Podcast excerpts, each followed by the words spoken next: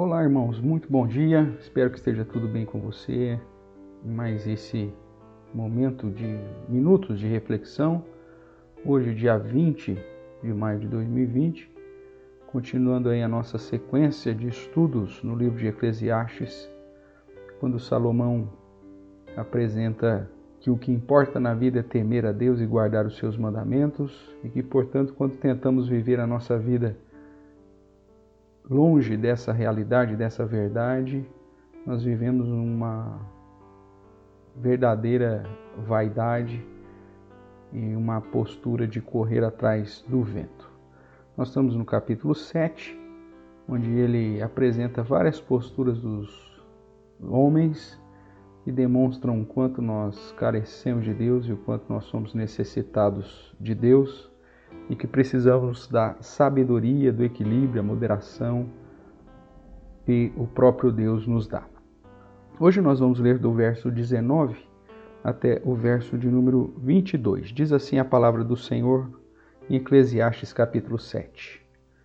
A sabedoria fortalece ao sábio mais do que dez poderosos que haja na cidade.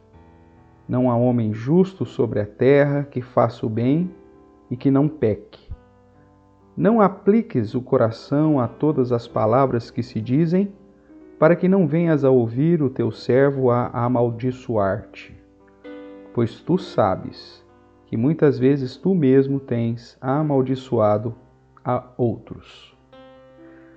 Nessa porção, Salomão vai apresentar que quanto mais cedo nós entendemos que estamos todos na mesma situação diante de Deus, e que não existe nenhum homem justo sobre a terra que faça o bem e que não peque, ou seja, dentro do padrão de Deus, dentro daquilo que Deus estabelece como algo justo, não existe nenhum homem que satisfaça as exigências que o próprio Deus e a sua palavra requer de nós. Logo, Quanto mais cedo entendermos que estamos nessa condição e que carecemos da justificação que vem do próprio Deus através de Jesus Cristo e que as nossas obras nunca alcançarão o padrão que Deus quer e muito menos as nossas obras serão suficientes para nos garantir a vida eterna e a vida na presença do Senhor, quanto mais cedo entendemos a nossa realidade, buscaremos em Deus, a fonte de toda a justificação, sabedoria e entendimento. Dentro desse processo de reconhecer o quanto somos fúteis e que nossa inclinação sempre é pecaminosa, ele começa essa pequena porção dizendo que a sabedoria é a melhor coisa que nós podemos buscar.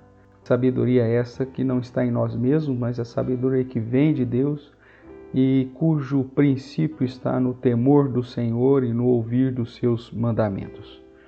Ele vai também chamar a sua atenção para não lidar com o seu próximo mediante a sua própria justiça, porque se você olhar para si também verá que você tem errado muitas vezes, pecado muitas vezes e agido de uma maneira que também não glorifica a Deus.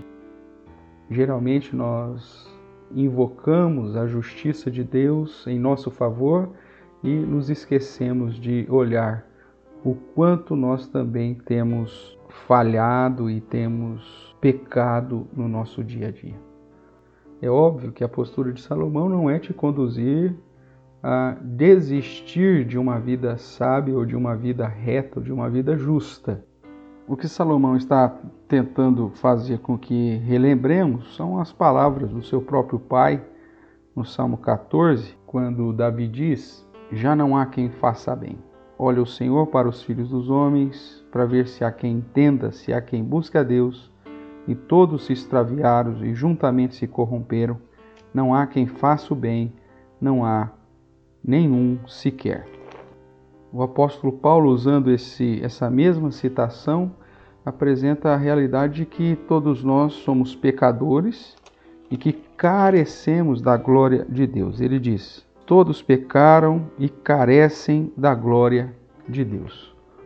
A ideia, portanto, de Salomão é nos conduzir a compreender que não existe em nós nenhuma postura justa o suficiente para alcançarmos a Deus. E quanto mais cedo entendermos isso, mais buscaremos a dependência do Senhor, mais viveremos em temor diante de Deus, mais buscaremos o seu perdão e a sua graça e transmitiremos esse perdão e graça também sobre a vida dos outros. Esta é a sabedoria que ele menciona que nos faz mais poderosos do que dez líderes uh, de uma cidade. Nesse sentido, irmãos, a dependência de Deus e o fato de reconhecermos o quanto somos necessitados de Deus, o quanto somos falhos, pecadores e que constantemente erramos, nos conduz a viver uma vida também de perdão, de caridade e ao mesmo tempo de misericórdia para com o nosso próximo que está na mesma situação que nós. Que possamos realmente pensar nessa realidade que Salomão nos apresenta, de que todos nós somos falhos e carecemos de Deus. Portanto, dentro dessa sessão maior, onde Salomão aponta a necessidade do equilíbrio, da moderação em todas as coisas, esse reconhecimento que todos nós somos pecadores nos conduz a viver na presença de Deus, humildes, buscando a sabedoria que não está em nós mesmos, mas que vem do Senhor e que nos conduz a temê-lo mais e mais e a guardar os seus mandamentos, não julgando-nos aos outros, mas ao mesmo tempo servindo de instrumentos de bênção para conduzir as pessoas a reconhecer o quanto todos nós precisamos e carecemos do Senhor. Não há homem justo sobre a terra que faça o bem e que não peque é a afirmação que Salomão nos traz, que a palavra de Deus reforça e que aponta para a necessidade que todos nós temos de nos refugiar na obra de Jesus Cristo, que veio para pagar pelos nossos pecados e nos reconciliar com Deus. E do mesmo modo que ele nos perdoou, devemos perdoar uns aos outros. É assim que, inclusive, na oração que Jesus nos ensinou, onde nós falamos diante de Deus, Pai, perdoe as minhas dívidas, perdoe as minhas ofensas, assim como eu tenho perdoado os meus devedores ou aqueles que têm me ofendido.